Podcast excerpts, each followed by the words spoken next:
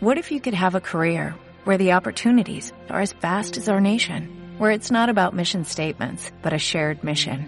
At U.S. Customs and Border Protection, we go beyond to protect more than borders, from ship to shore, air to ground, cities to local communities. CBP agents and officers are keeping people safe. Join U.S. Customs and Border Protection and go beyond for something far greater than yourself. Learn more at cbp.gov/careers. Muy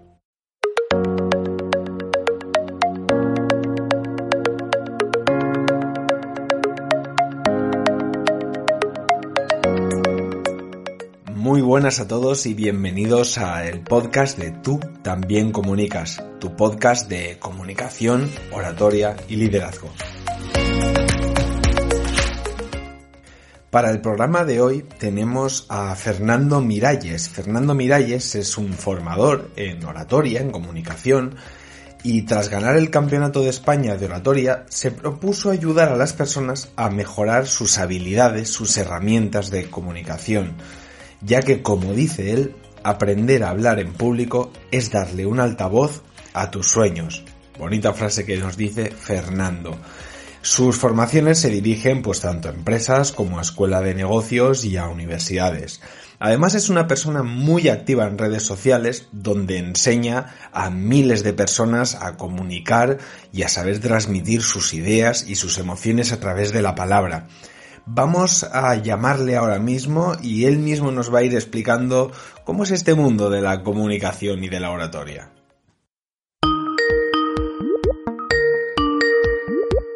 Muy buenas, pues aquí tenemos con nosotros a Fernando Miralles. Fernando, ¿qué tal? ¿Cómo estás? Muy buenas tardes, Juan. Digo buenas tardes, pero a cualquier persona que nos esté escuchando puede ser buenos días, buenas tardes o buenas noches. Sí, como Un abrazo a todos. El show de Truman. Buenos días, buenas tardes y buenas noches. Eh, bueno, como comentaba Fernando, es, es, formador en oratoria y comunicación. Nos dedicamos a, a, un sector muy parecido, él y yo. Yo quizá he tirado más por la rama política, por la rama de la comunicación política, y, y Fernando más por el mundo empresarial. Eh, Fernando, ¿qué, ¿qué, tal el mundo de la oratoria? ¿Qué, ¿Qué, es lo que te gusta a ti del mundo de la oratoria? El mundo de la oratoria, Juan, es apasionante. Creo que es el único mundo en el que ser uno mismo prevalece sobre la opinión de los demás. Tenemos la oportunidad a la hora de saber comunicar todo mediante distintas herramientas de poder mostrarnos ningún tipo de máscara. Es cierto que en la oratoria, como tú bien sabes, y más en el mundo político, hay personas que se esconden tras unas buenas palabras y unos buenos gestos. Sin embargo, creo que en esta oratoria del siglo XXI vamos hacia un mundo de más vulnerabilidad, donde las personas se van a mostrar tal y como son, y es ahí donde van a llegar más al público en general. Y la oratoria de este siglo XXI nos va a dar esas herramientas que nos permitan a nosotros mostrarnos vulnerables sin miedo al que dirán. Bueno, si quedaba alguna duda de que Fernando es un grandísimo comunicador, en esta primera pregunta nos la ha disipado completamente. Efectivamente, Fernando creo que además ha estado en el clavo, ¿no? El, tema de ser vulnerables, yo siempre he dicho que, cuando uno sube a un escenario, cuando alguien habla en público, lo más importante es, es romperse, es abrirse, es no tener miedo a mostrarse como uno es, porque eso te da naturalidad y a partir de ahí es cuando tú puedes realmente transmitir y convencer de tus ideas, cuando tú realmente eres alguien abierto y natural como tú eres por dentro. Totalmente. Eso además me pasó una vez que la gente como que medio se rió, pero en un directo me emocioné cuando estaba recordando que un alumno me dijo que de algún modo yo le había impactado en su vida y se le había cambiado. Para bien.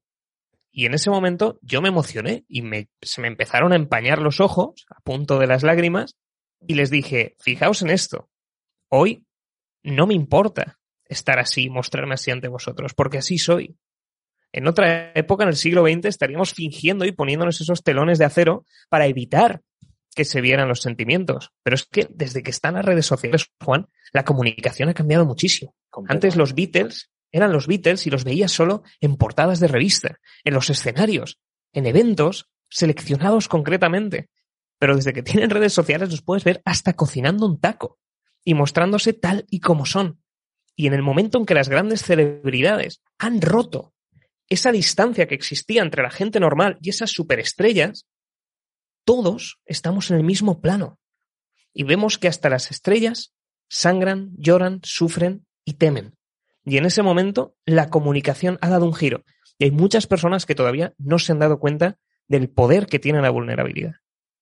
Fíjate, eso lo traslado a, mi mundo, ¿no? El de la comunicación política y, totalmente de acuerdo. O sea, el, el, político hoy en día ya no se busca ese político antiguo, indiosado, ¿no? Que era como un ser inalcanzable y que se le, se le admiraba, ¿no? Precisamente por esa capacidad de estar en todos los sitios y tal.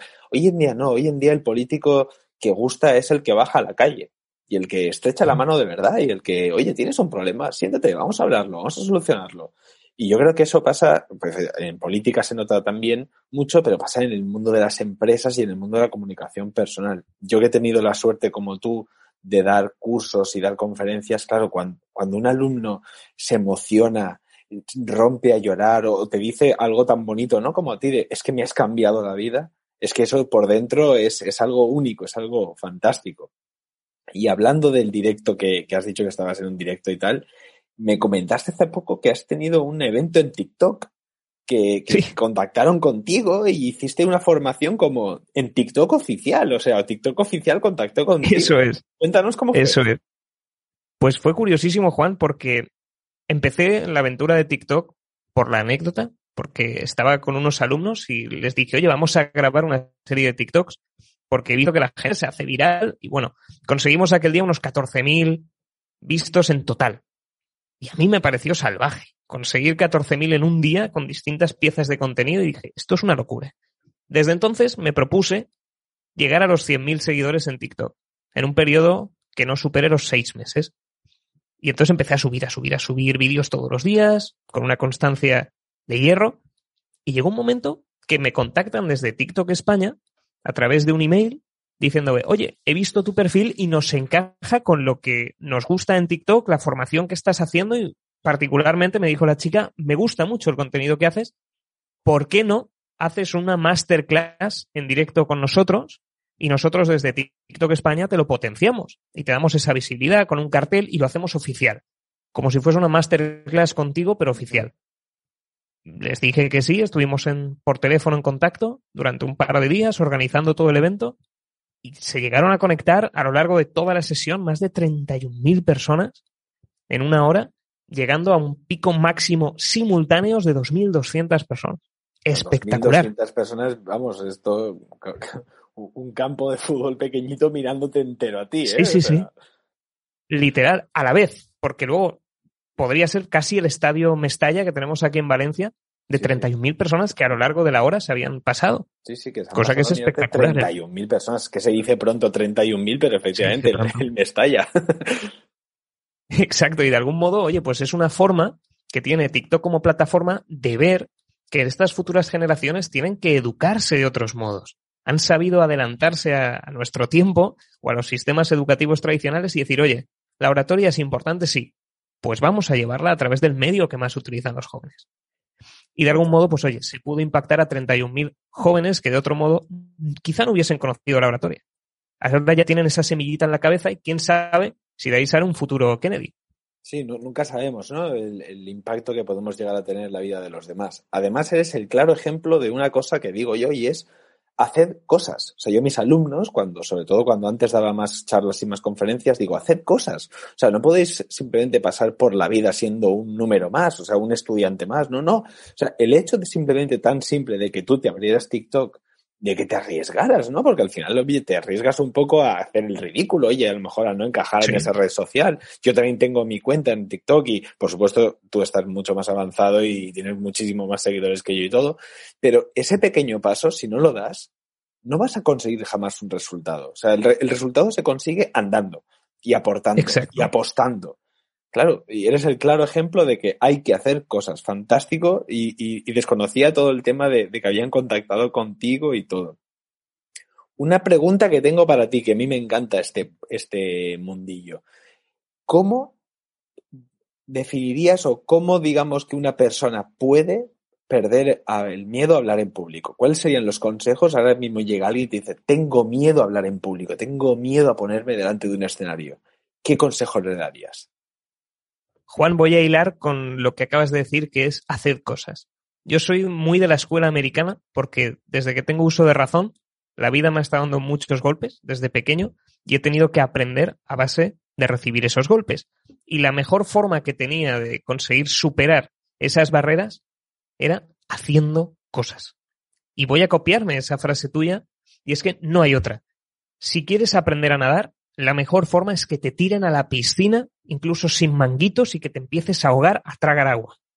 La mejor forma de perder el miedo a hablar en público no es otra que en espacios controlados, momentos puntuales, poco a poco aumentes tu exposición a hablar en público. Ante esto siempre cuento una historia que me pasó a mí 100% real. Aunque me veas que tengo capacidad de comunicar, soy muy tímido. En el uno a uno soy muy tímido. Y con 18 años más. Empecé a entrar en el mundo empresarial con esos 18 años y quería conocer a gente. No conocía a nadie en el mundo empresarial. Y me propuse vencer esa timidez descargándome una aplicación que se llama Meetup, que ahora no se podrá usar por la pandemia, pero te encuentra eventos locales que organizan distintas personas sobre temáticas diversas. Por ejemplo, la comunidad Fire de retirarte joven, emprendedores, WordPress, muchos temas. Lo que hacía era buscar eventos que me pudiesen llamar la atención, obligarme a ir solo y sacar al menos tres teléfonos de esa reunión. La primera vez me volví a casa sin ninguno. La segunda vez también. La tercera vez ya por vergüenza conseguí uno.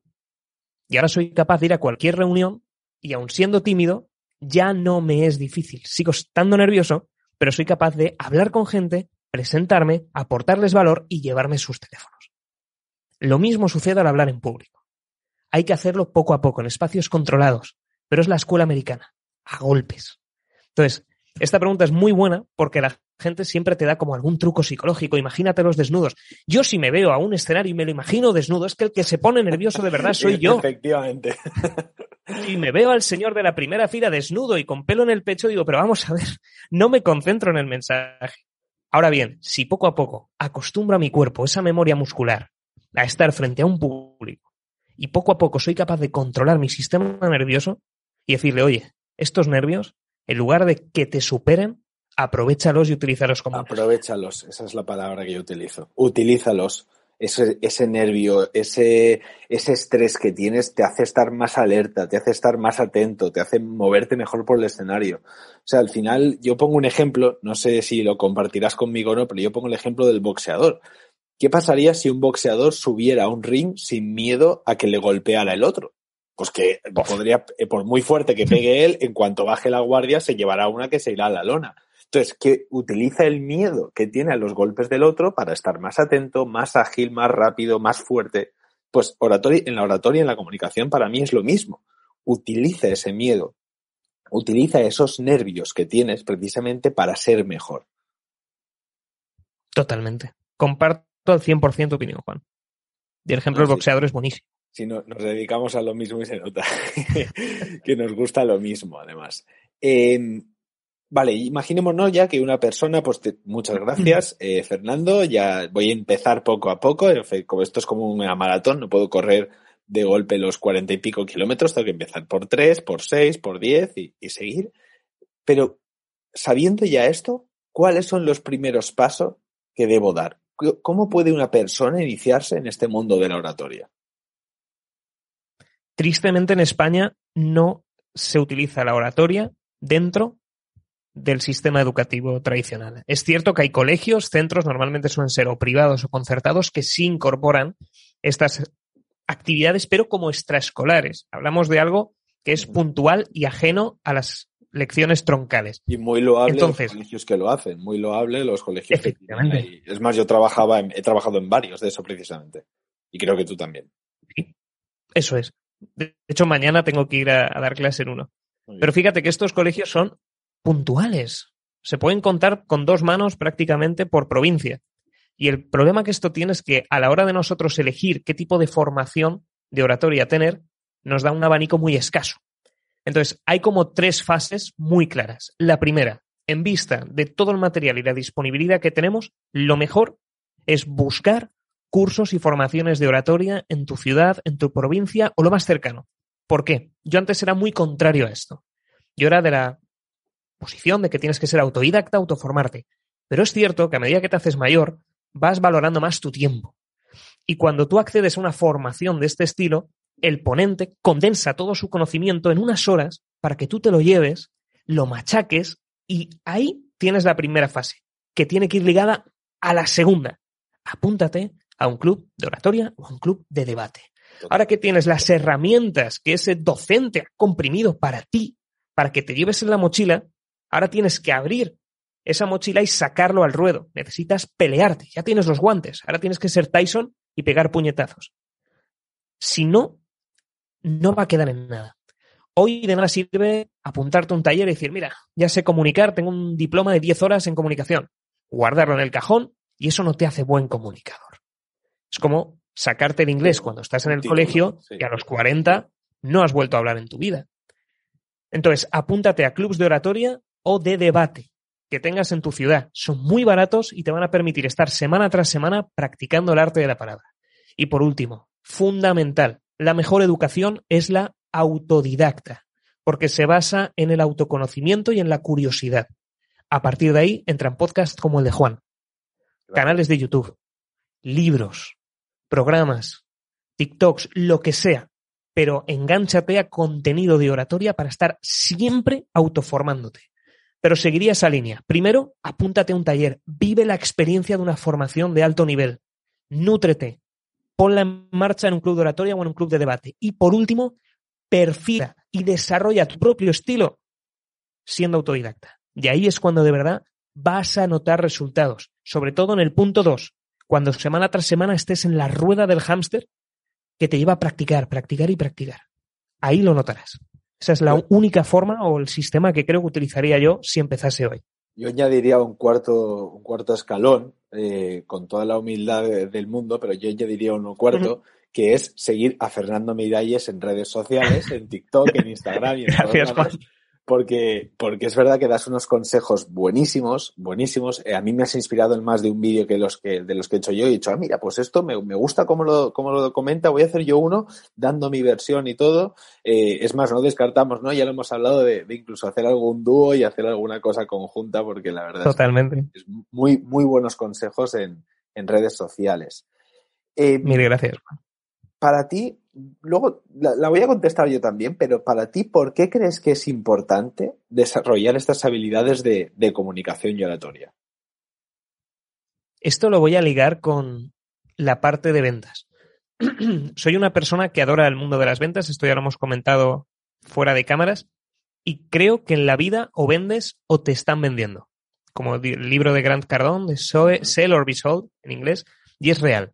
Cuando tú aprendes a comunicar, tú al final todos los días estás vendiendo tu idea, tu propuesta, tu objetivo, a ti mismo, con tu mujer, tu pareja. Tienes que estar vendiéndote todos los días, tienes que tratarle bien.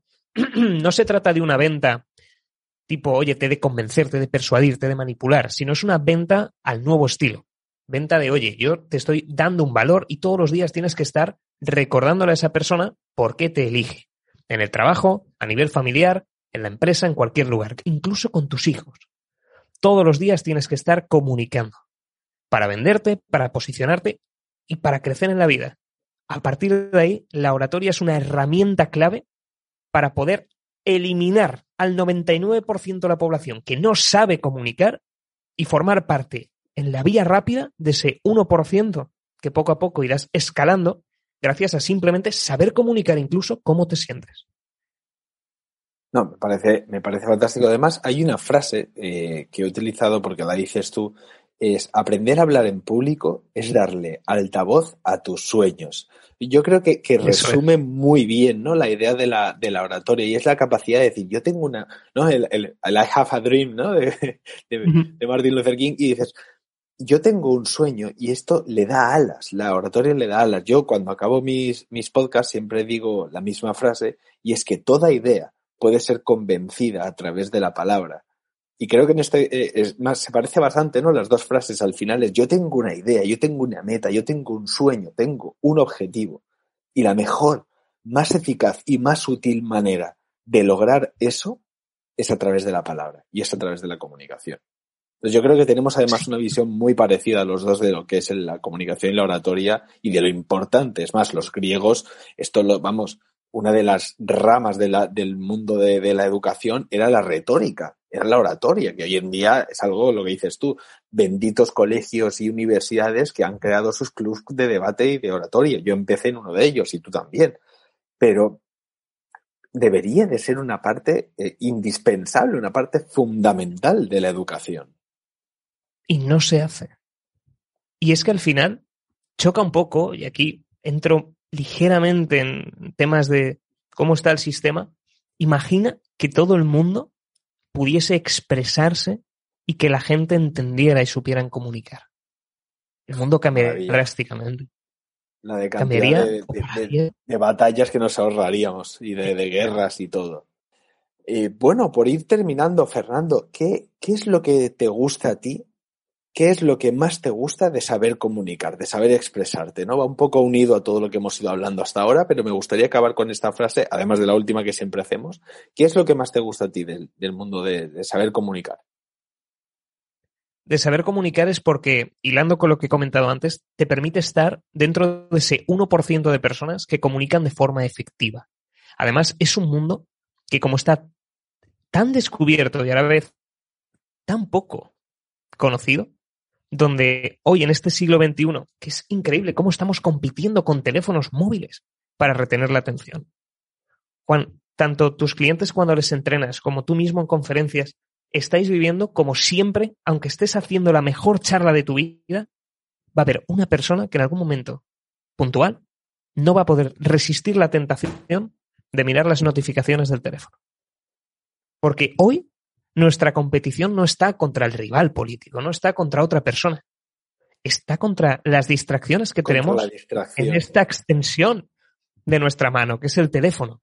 Entonces, sobre todo con esta nueva generación, los centennials, tenemos que saber comunicar brutalmente. Y eso es lo mágico, que cada día que pasa, las personas son totalmente diferentes y dentro de unos años, a nivel antropológico, van a estudiar la evolución de estos últimos 50 años y dirán, Dios bendito, menudo cambio provocó aquel aparato que transformó un ordenador en un teléfono y ese teléfono, vamos, en un sistema de conexión en todos los lugares del mundo.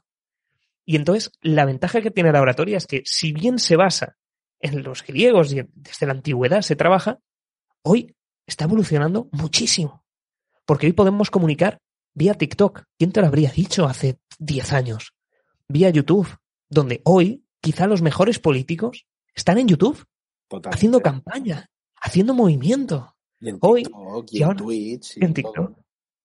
Hay uno, creo que es el presidente de un país de Centroamérica, Nayib Bukele, ¿puede ser? Sí, sí, sí, hombre, claro. Está en TikTok comunicando y se está acercando a la gente joven. Eso es comunicar ya comunicar ha pasado de ser la herramienta antes hablando al público como el Speakers Corner de Londres a tener mil formas. Y eso es lo que más me gusta de saber comunicar.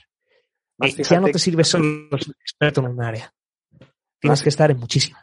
Fíjate que combina, ¿no? Esa, esa parte clásica, porque al final la forma de argumentar, de persuadir apenas ha cambiado. yo creo que los griegos y los romanos alcanzaron el culmen de la oratoria de la persona y de ahí se ha descubierto muy poco más, pero sí que ha cambiado mucho el canal, ¿no? La, capacidad de llegar a más público, la capacidad de, ser mucho más directo. O sea, ¿quién le diría a Aristóteles?